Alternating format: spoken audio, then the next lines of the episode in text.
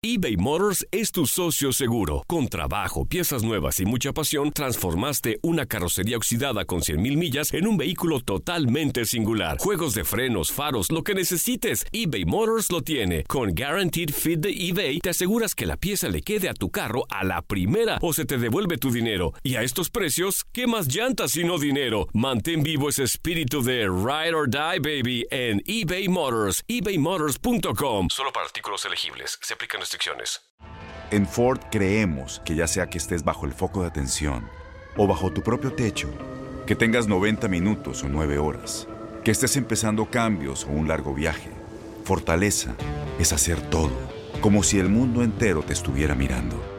Presentamos la nueva Ford F150 2024. Fuerza así de inteligente solo puede ser F150. Construida con orgullo Ford. Fuerza Ford. Aloha mamá, ¿dónde andas? Seguro de compras. Tengo mucho que contarte. Hawái es increíble. He estado de un lado a otro con mi unidad. Todos son súper talentosos. Ya reparamos otro helicóptero Blackhawk y oficialmente formamos nuestro equipo de fútbol. Para la próxima te cuento cómo voy con el surf y me cuentas qué te pareció el podcast que te compartí, ¿ok? Te quiero mucho. Be All You Can Be, visitando goarmy.com diagonal español. When something happens to your car, you might say,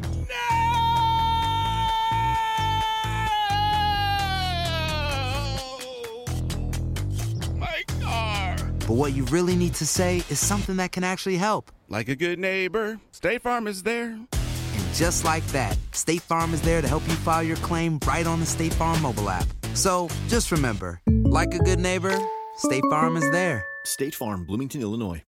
El siguiente podcast es una presentación exclusiva de Euforia On Demand.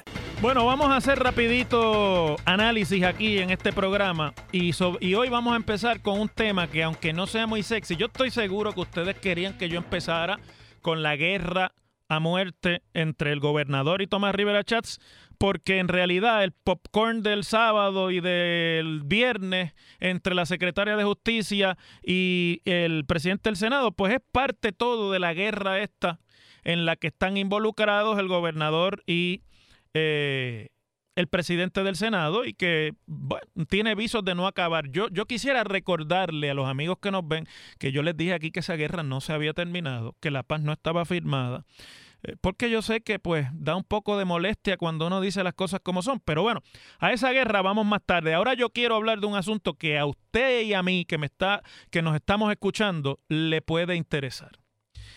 Hoy se informa que el Centro para Recaudación de, Imp- de Impuestos Municipales, el Centro de, de Recaudación de Impuestos de Ingresos Municipales, que se llama el CRIM, pues ha tenido una baja en recaudación por concepto de propiedad mueble e inmueble, que ustedes saben que es básicamente de lo que están dependiendo hoy día los municipios, porque luego de los recortes hechos por el gobierno central y requeridos algunos de ellos por la Junta de Supervisión Fiscal, además de eh, los recortes que se ha tenido que hacer en otras transferencias que llegaban a los municipios, pues la salud fiscal de muchos municipios en Puerto Rico, más de la mitad de los municipios de Puerto Rico, esto hay que decir las cosas como son, no son económicamente viables. Esa es la verdad. Y dependen en gran medida de asistencia del Estado y si no llega la asistencia del Estado, pues entonces van a necesitar la recaudación de los ingresos que por concepto de la, del impuesto de propiedad son hasta cierto punto un ingreso bastante fijo de los municipios. Y ahora se van a beneficiar de algunas de las ayudas que van a llegar como parte de la asistencia o que están llegando como parte de la asistencia tras el huracán María por los daños, pero ojo que en muchos de esos casos, especialmente en los fondos del el programa federal de CDBG, el gobierno central se ha metido por el medio y está como una especie de agente controlando los desembolsos de ese programa. Y de hecho muchos municipios ya están teniendo problemas por ese eh, ese papel de, interce- de, de interceptor, yo digo, o de intermediario debe ser la palabra, del gobierno central con los fondos que son para obra y mejoras permanentes pequeñas eh, de desarrollo comunitario en los municipios. Pero sale hoy en la prensa sobre el uso de esos fondos, pues hasta cierto punto uno lo tiene que pensar dos veces en cuanto a si es bueno o no la intervención del Estado central en cuanto a eso. Bueno, el asunto es que la merma en los ingresos por concepto de las contribuciones de la propiedad ha sido de cerca eh, de, bueno, el recaudo ha sido de cerca de 1.034 millones, lo cual sobrepasa los estimados de recaudo del CRIM por cerca de 13 millones de dólares, a pesar de que durante este año fiscal los conceptos de la propiedad se han visto reducidos en casi 20.8 millones de dólares, si se le compara con el año fiscal anterior. La reducción en términos de el impuesto es de 20, pero los ingresos han sobrepasado lo que se estimaba, que es diferente. Es decir, una cosa es lo que usted esperaba poder recaudar y otra cosa es lo que se había recaudado anteriormente. Por lo tanto, en septiembre, cuando el huracán María azotó a Puerto Rico, produjo una baja significativa en los ingresos del CRIM de 10.2 millones en comparación con el mismo mes del año anterior y esa tendencia a, a, la baja continuó hasta diciembre cuando los ingresos por concepto de propiedad mueble e inmueble en los municipios, o sea, en el CRIM, bajaron por 9.3 millones de dólares. En enero de este año 2018, el CRIM experimentó una leve mejoría en sus recaudos de 8.9 millones respecto a enero de 2017, pero en febrero volvió nuevamente a bajar el recaudo eh, con una reducción de 6 millones de dólares y la baja se repitió en mayo con 2.1 millones menos en contraste con el año anterior. Cuando usted mira, pues ya las cifras se han empatado, ¿no? El, problema con la disminución de 20.8 millones de dólares es que tiene un efecto en cadena porque no solamente ya le pone un gravamen o pone difícil las arcas de los municipios, cuyos gastos a veces son importantes en el comercio local, porque igual que el gobierno central es patrono principal de, Puerto Rico, también los municipios en sus eh, jurisdicciones son muchos de ellos los patronos principales. Municipios que uno no se lo sospecharía municipios grandes y que parece que son ricos, aún así son los municipios los patronos más importantes. Sino que además de eso, pues a los municipios no le queda mucho espacio para llegarse fondos adicionales y por lo tanto algunos de los municipios, como por ejemplo se menciona en, la, en el artículo de Joana Isabel González en el Nuevo Día, Sidra, Junco, Lajas y Ponce, han ido aumentando cada año fiscal los impuestos del CRIM, que son los impuestos que se pagan en Puerto Rico por concepto de la propiedad. Y hay que decir sobre esto del aumento de los ingresos a la contribución sobre la propiedad, que hay que tener hasta cierto punto cuidado con eso, porque usted no puede aumentar las tasas contributivas por concepto de un solo renglón de tal forma que eso se convierta en un boomerang. es decir, que el hecho de que no se puedan pagar abone a el que la gente no lo pague o a la morosidad en el pago o a la delincuencia en términos generales de no pagar, porque entonces el efecto en vez de ser de recaudar más es recaudar menos. Es decir, con esto hay que tener mucho cuidado y los municipios y los administradores en general tienen que tener mucho cuidado porque usted no puede o sea, subir los impuestos tiene un hasta un punto en el que eso puede significar ingresos adicionales para un estado o para un municipio.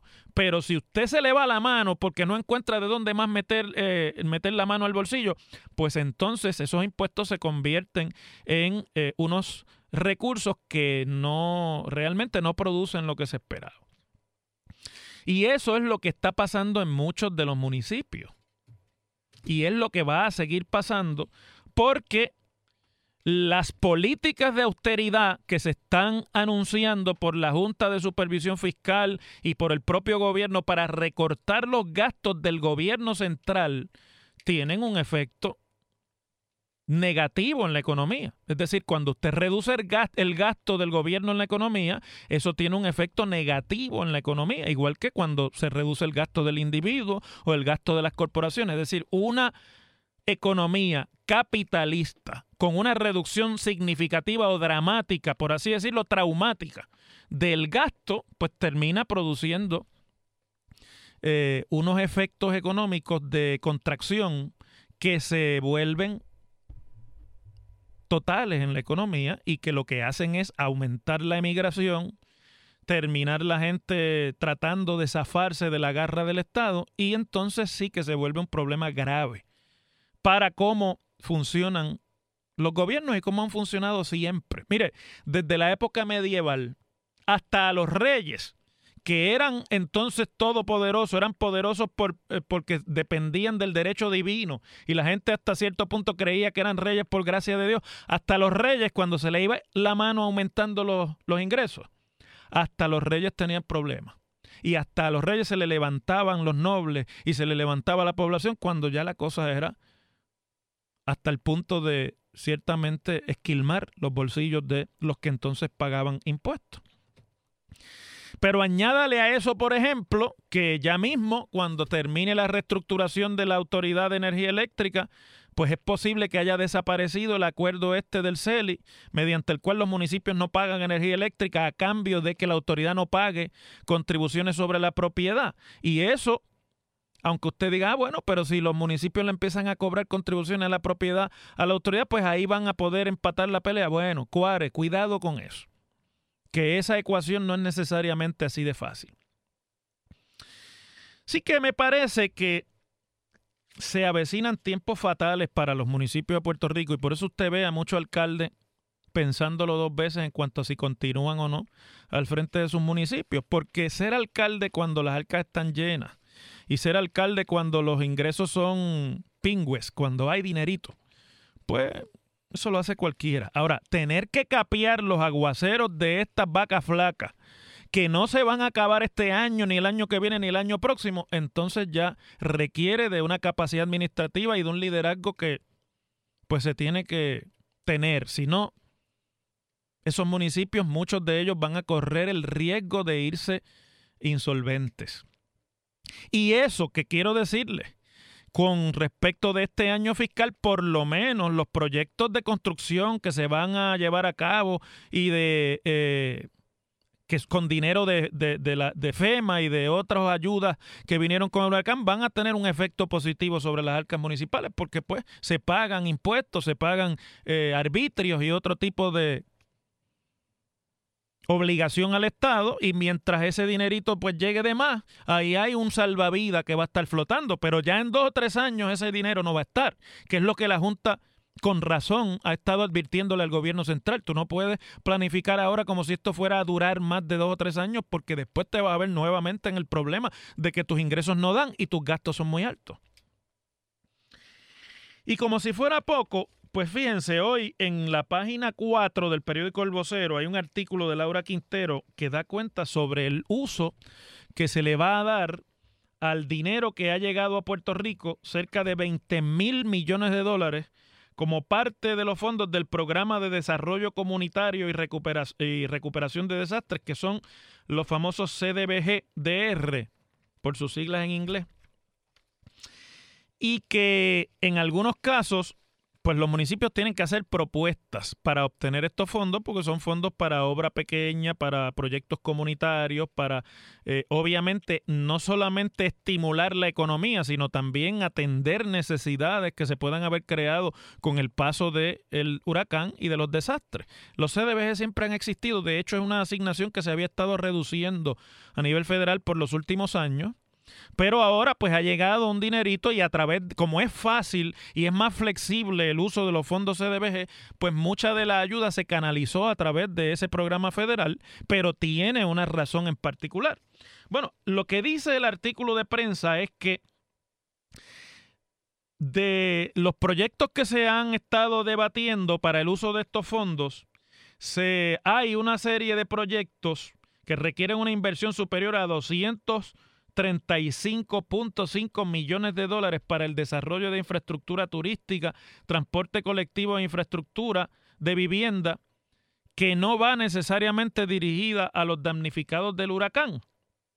Esos 235.5 millones de dólares son los que se puede proponer proyectos que los municipios puedan tener que no respondan necesariamente a, por ejemplo, la mitigación de inundaciones o la construcción de un puente que se cayó o la construcción de una acera o de una carretera que se la llevó el, la escorrentía o el río o la quebrada y que con esos fondos los municipios pueden entonces orientarse hacia proyectos de desarrollo económico o de estímulo a la economía local. Pero es interesante que de la información surge a base de los datos que preparó una organización que se llama Ayuda Legal de Puerto Rico, a partir de las ponencias presentadas por 68 municipios durante las vistas públicas que celebró el Departamento de la Vivienda previo a someter su plan de acción, porque Vivienda es quien va a administrar estos fondos para el uso de los primeros 1.500 millones de dólares, que hay proyectos de hoteles, que hay proyectos de un helipuerto, hay proyectos de salas de cine, hay proyectos para centros comerciales, y no es que eso esté mal. Puede ser que, por ejemplo, el municipio, los municipios de, de Vega Baja y Toa Alta, lo que proponen son la construcción de salas de cine en el casco del urbano. Tú que eres de Vega Baja, están proponiendo que haga unos cines allí en el pueblo de Vega Baja. ¿Te, te gusta la idea? ¿Te gusta? ¿Hacen falta esos cines allí para que... ¿No? ¿No? ¿No? ¿Tú crees que no? Bueno, fíjense. Y lo mismo en Toa, en toda Alta. Eh, eh, por ejemplo, el Carolina se está proponiendo el desarrollo del San Fernando Mall en el centro urbano, porque allí está viendo una redefinición de lo que es el casco urbano del municipio de Carolina. Y, hay otros municipios, como el municipio de Arecibo, que está proponiendo eh, la construcción de un hotel municipal que se llama el Blue Marlin, eh, en Junco se está proponiendo la construcción del Hotel Valenciano. Eh, en Vega Baja también, tú, escucha, en Vega Baja también se está proponiendo la construcción de cabañas ecoamigables en el sector El 13 y, un, y otro centro vacacional en el balneario Puerto Nuevo. Ese sí te gusta, el centro vacacional o las cabañas. Las dos te gustan. Muy bien, turismo, turismo interno. Y, a mí me parece que está perfecto porque, bueno, desde el punto de vista de la economía de estos municipios, pues hay que buscar salida. Pero me parece que aquí lo que hay es que vigilar y estar pendiente de que estos sean proyectos viables, que sean proyectos duraderos, que no respondan simplemente a que como en otros municipios han hecho hoteles. Por ejemplo, Comerío hizo un hotel ahí a las orillas del río, eh, del río La Plata y le va muy bien y es un sitio que mucha gente llega y hay un restaurante exquisito y aquello está súper bien. Y es ahí José en Santiago de un palo con su hotel, que de hecho lo reinauguraron hace poco, allá después de los daños del huracán. Pero que eso quiera decir que en todos los municipios se pueda hacer y sea viable un hotel municipal o un hotel con fondos federales. Pues mira, hay que tener un poco de juicio con estas cosas, ¿no? Porque el problema es que estos fondos vienen una vez son un one-shot deal para que usted finalmente pueda estartear, por así llamarle, meterle un corrientazo a la economía de municipios que hace tiempo que no levantan cabeza. Que no se vaya esto a convertir en elefantes blancos y en obra pública que después no tiene ni, ni salida, ni tiene viabilidad, ni rentabilidad ninguna y que aunque en este caso no es como el parque aquel de allá de, las olas en San Germán, al lado de Boquerón y de La Palguera, que se va a llevar a ese municipio de frente económicamente y lo, ya lo quebró, pero finalmente lo va a rendir insolvente. Esto no se hace con, con deuda, pero ciertamente eh, es obra que se necesita para uno darle vuelta de una manera más positiva a la economía maltrecha de los municipios. Aquí sí, las cosas como son. En WKAQ se abre el aula del profesor Ángel Rosa. Conoce de primera mano cómo se bate el cobre en la política. Las cosas como son. Profesor Ángel Rosa en WKAQ. Bueno, antes de irme a la pausa, rapidito. Otro estudio más sobre las muertes de María. Y esto ya se ha convertido como en la, en la comedia del, del, siglo, la comedia del año. Todos los meses sale un nuevo estudio. En este caso es un nuevo estudio eh, también auspiciado por la Universidad de Harvard que determinó la falta de preparación en las instituciones de salud, así como la fragilidad de la infraestructura eléctrica. No wonder, descubrieron el Orinoco. Eh, y eh, la falta de fragilidad en la infraestructura eléctrica como los causantes de un, eh, un exceso de aproximadamente 3.433 muertes en un periodo de 207 días, que son como cuánto, como seis meses y pico, ¿verdad? Más o menos. Luego del azote del huracán María. Dice el estudio, trágicamente después de que el huracán tocó tierra en, en Puerto el 20 de septiembre de 2017, la red eléctrica fue destruida dejando el 100% de la población incluidas las instalaciones de salud sin electricidad. Está documentado que la restauración de la red fue lenta, estoy citando, y algunas estimaciones indican que solo el 30% de la población tenía electricidad un mes después del ciclón tropical. Estimamos que como resultado de este frágil sistema de salud, una gran proporción de la población se vio afectada y se produjeron hasta 3.000 muertes en exceso. Eh, el estudio se llama Post-Hurricane Vital Statistics Expose Fragility of Puerto Rico's Health System. O sea, eh, las estadísticas vitales post el huracán exponen la fragilidad del sistema de salud de Puerto Rico.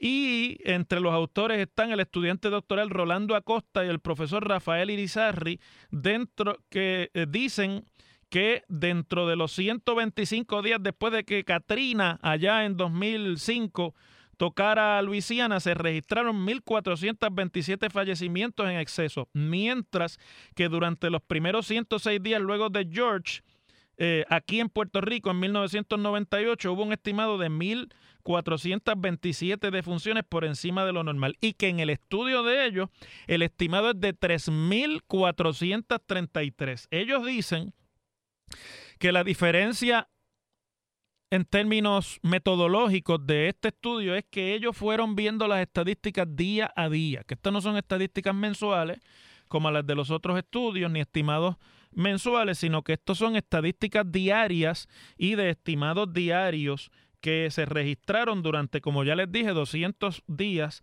después del huracán. Mire, más allá de cuántas muertes fueron y de si fueron 4.600 o si fueron 2.000, eh, 3.000, eh, casi 2.000, ¿cuántos eran? 900 y pico en el otro estudio, o si fueron las 3.433 de este estudio. Aquí lo que queda claro es que esta es la catástrofe en términos de muerte de mayores proporciones que se ha vivido en los Estados Unidos modernamente. Que no hay nada que se le compare al impacto de María en todas las jurisdicciones de los Estados Unidos en, en la historia.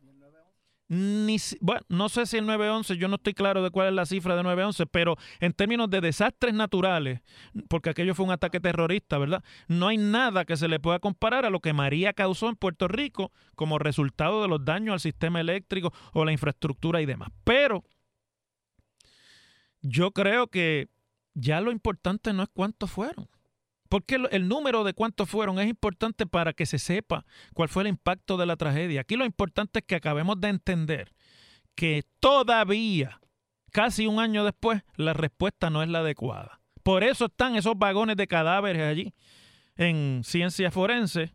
Y por eso todavía usted y yo que estamos en este país no respiramos normalidad. Ah, que tenemos un poco la electricidad más estable, puede ser que las señales de comunicación están un poco mejor, puede ser.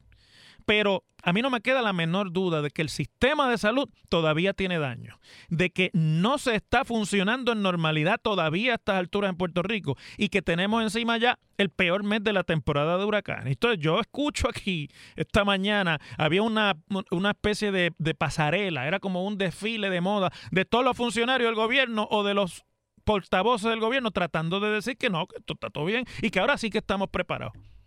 Y eso no es verdad. Y yo creo que hay que ser más honesto con el país. No estamos preparados todavía porque a estas alturas que estamos a punto de cumplir un año de que María llegó y ya se cumplió el año de, el año de Irma, todavía no hemos podido calcular ni siquiera las muertes.